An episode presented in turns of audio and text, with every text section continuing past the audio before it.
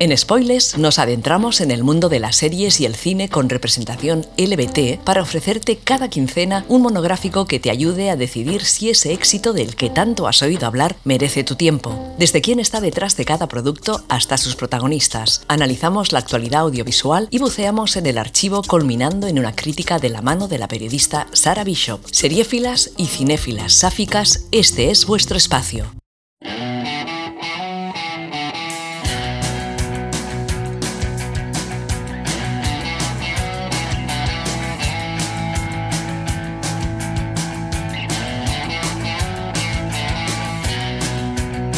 Hola y bienvenidas una semana más a Spoilers, un espacio donde analizamos series de televisión y películas con interés LBT. A este lado del micro, Sara Bishop emitiendo para Inout Radio. Comenzamos. Hoy hablaremos de The Voice, una apuesta superheroica de Amazon Prime estrenada en julio de 2019 y tildada de sobresaliente por una buena cantidad de críticos especialistas del género. El mejor equipo de superhéroes que existe en el mundo. Los siete. Lo mejor de lo mejor. ¿Puedo ayudarle en algo o solo...? No voy a andarme con rodeos, Hiwi. Sé lo que le ha pasado a Robin. No está solo, chico. Los supers matan a cientos de personas al año por daños colaterales. No puedo parar, no puedo parar. Ahí es donde entro yo machacarles si se pasan de la raya. ¡Oh, Dios mío! ¿Puedes controlarla? Tienes que relajar el culo. ¿Por qué os seguís comportando como un par de imbéciles? Tenemos un trabajo. ¡Soy invencible! ¡Dais pena, hijos de puta! Soy el mejor superhéroe del mundo y hago lo que me da la puta gana. Estamos a punto de atrapar a esos cabrones. Se acabó. ¿Qué? ¿Qué ha sido de Sporty Spice? ¿Quién? La maldita Sporty Spice. ¿Qué ha sido de ella? No lo sé. ¿Y Baby? No sale ni en la sexta página del periódico. Veréis, cuando están separadas no son más que puta basura. Pero cuando se juntan todas, son las malditas Spice Girls. Mira, piénsalo bien. Nos necesitamos. Si no estamos juntos, somos unos putos fracasados. Los discursos se le dan de pena, pero de puta pena.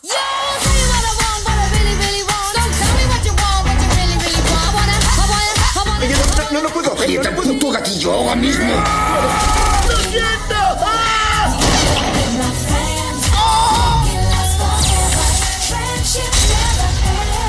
Somos los siete, los más poderosos del mundo. ¡Hijo de puta! Por favor, por favor, por favor, por favor, no, por favor. Siento el estropicio. Son lo peor, se merecen lo que les pase.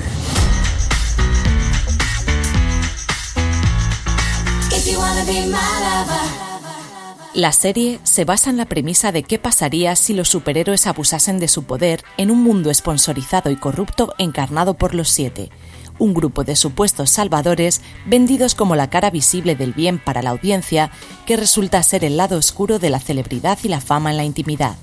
Para hacer frente a sus maldades, surge una pequeña comunidad de humanos despechados que se hacen llamar The Boys, los chicos, quienes se embarcarán en una suerte de cruzada desesperada por destronar a los supuestos héroes y mostrar sus verdaderos rostros.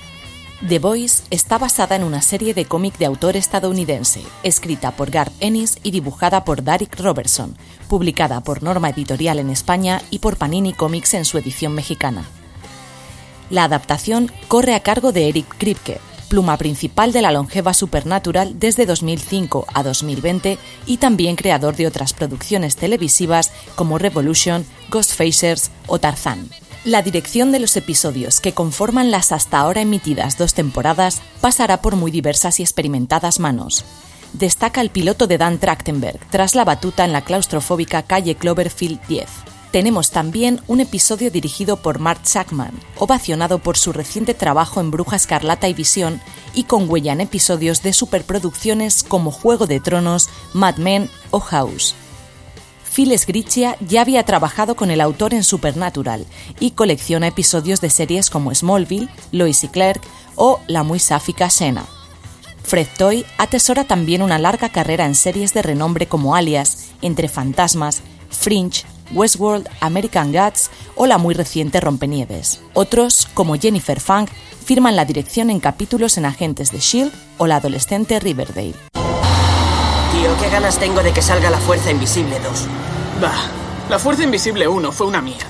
Mola más la marea creciente. ¿La marea creciente? ¿El profundo? Translúcido machacaría el profundo. ¿Cómo? Es invisible. No sabe hacer nada más que eso. Exacto. Translúcido se acerca el profundo y ¡toma, hijo de puta! ¡Al suelo! Eso si el profundo no le arranca la polla de un mordisco.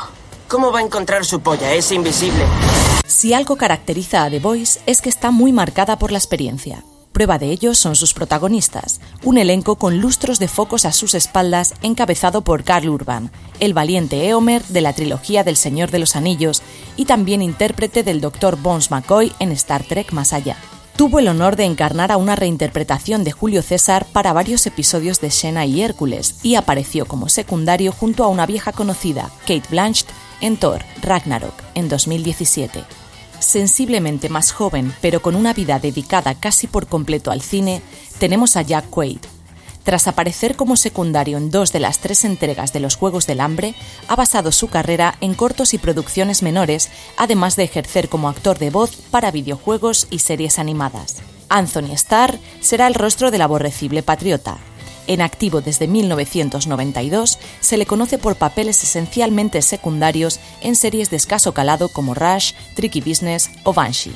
La neoyorquina Erin Moriarty participó en varios episodios de la serie True Detective y se familiarizó con el género de superhéroes interpretando en este caso a una víctima en la cancelada Jessica Jones de Netflix. Ha sido vista además en películas como Capitán Fantástico o Kong, la isla de la calavera. El personaje sáfico de la serie está interpretado por Dominic McGilligot. Nacida en la isla Esmeralda, su papel más sonado llegó en 2017 con Hannah Conway en House of Cards, aunque ya había sido vista en el cine con la galardonada El irlandés de John Michael McDonagh.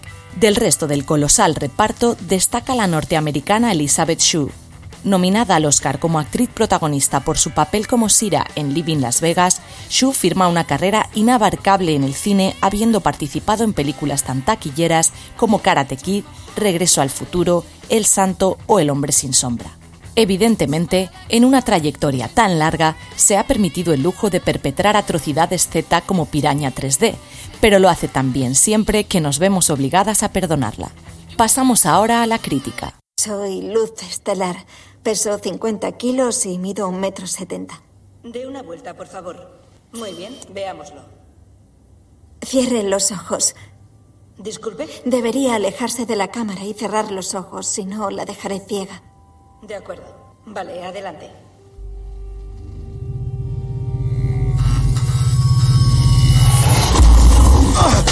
Lo siento mucho.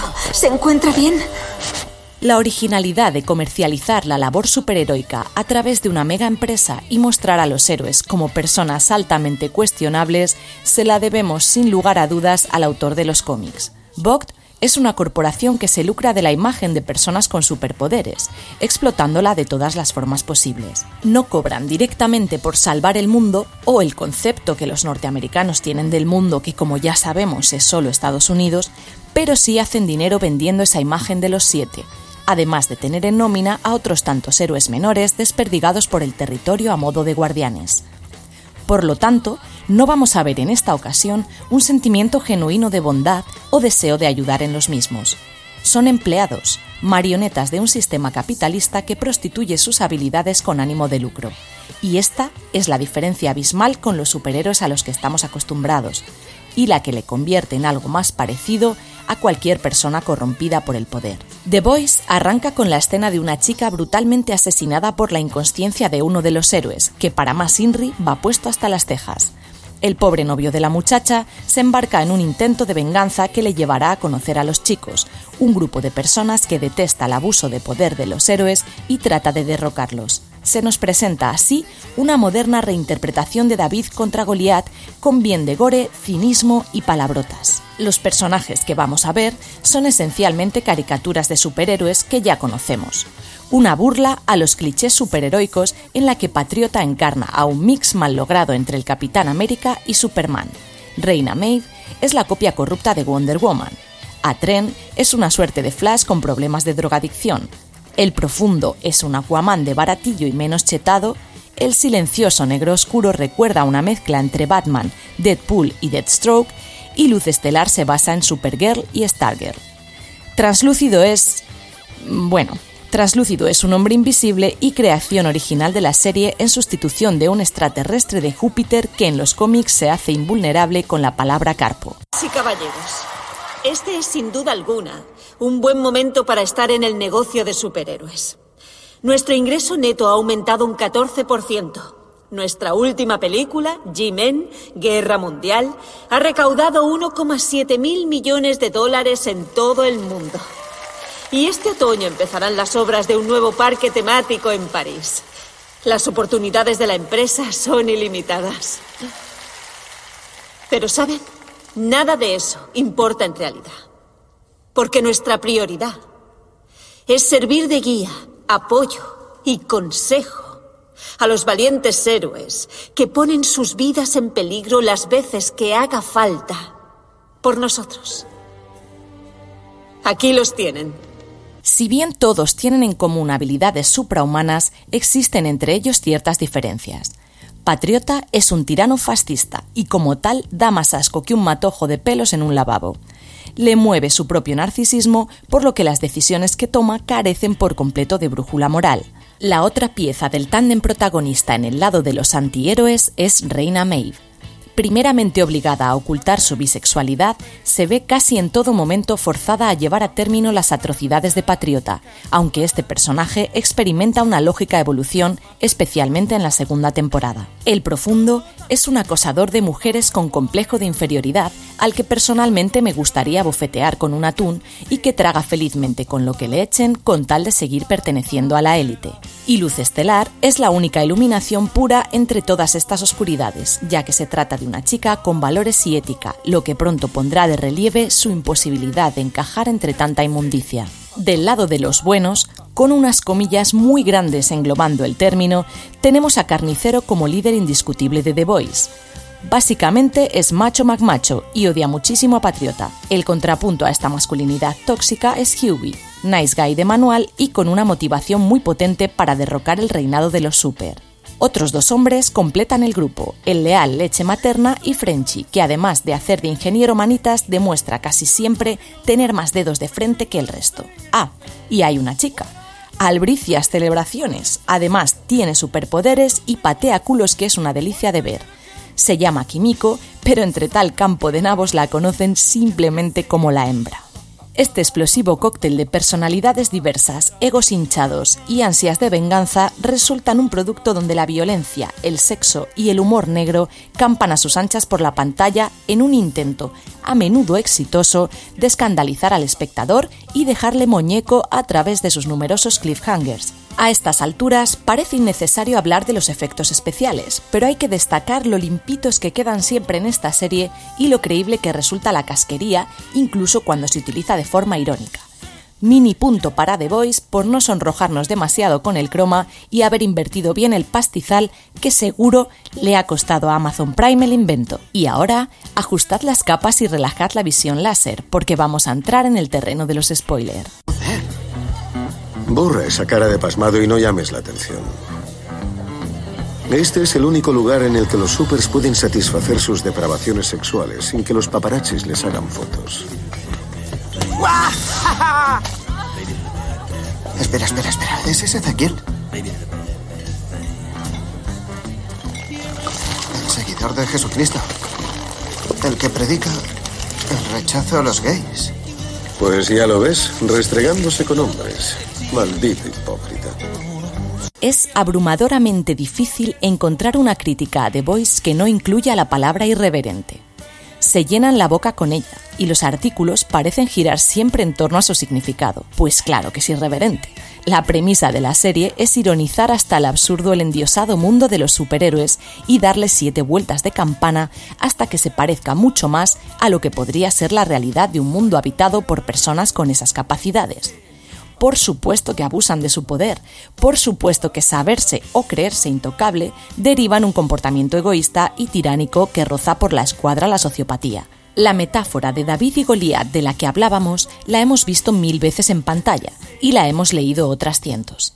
Lo interesante que plantea esta serie es que se trata de personajes grises, grisísimos. Los buenos tienen comportamientos tanto o más cuestionables que los malos, y los que deben proteger a la humanidad son a menudo quienes la condenan. Y esto es precisamente lo que la diferencia de cualquier obra del universo Marvel o DC, los términos medios hay que tener muy en cuenta que la serie está basada en un cómic, por lo que el desarrollo de personajes no alberga una profundidad demasiado sonada y las historias de origen son casi siempre un hecho vital poderoso que marca la vida de cada uno y su personalidad por los siglos de los siglos. Pero se agradece la chanza, las risas y la mandíbula al suelo cada vez que les da por ponerse brutitos. ¿Todos ellos, incluso Patriota? Patriota es la excepción. Él no bebe, no fuma, es un santo. Pero el resto sí. Son lo peor, se merecen lo que les pase. Toma, echa un vistazo. ¿Qué es esto? El registro policial del día que asesinaron a Robin. Un par de peleas de bar, un par de coches robados. ¿Y sabes qué no aparece ahí? Que saltara la alarma de ningún banco. Nadie acabó en comisaría. Que Atren detuvo a dos ladrones, mis cojones. Alguien está escondiendo algo. ¿Escondiendo qué? No lo sé. Lo que tuviera entre manos esa noche. ¿Por qué no pudo parar? ¿Qué llevaba en la bolsa? ¿De quién estaba huyendo? ¿O a dónde se dirigía?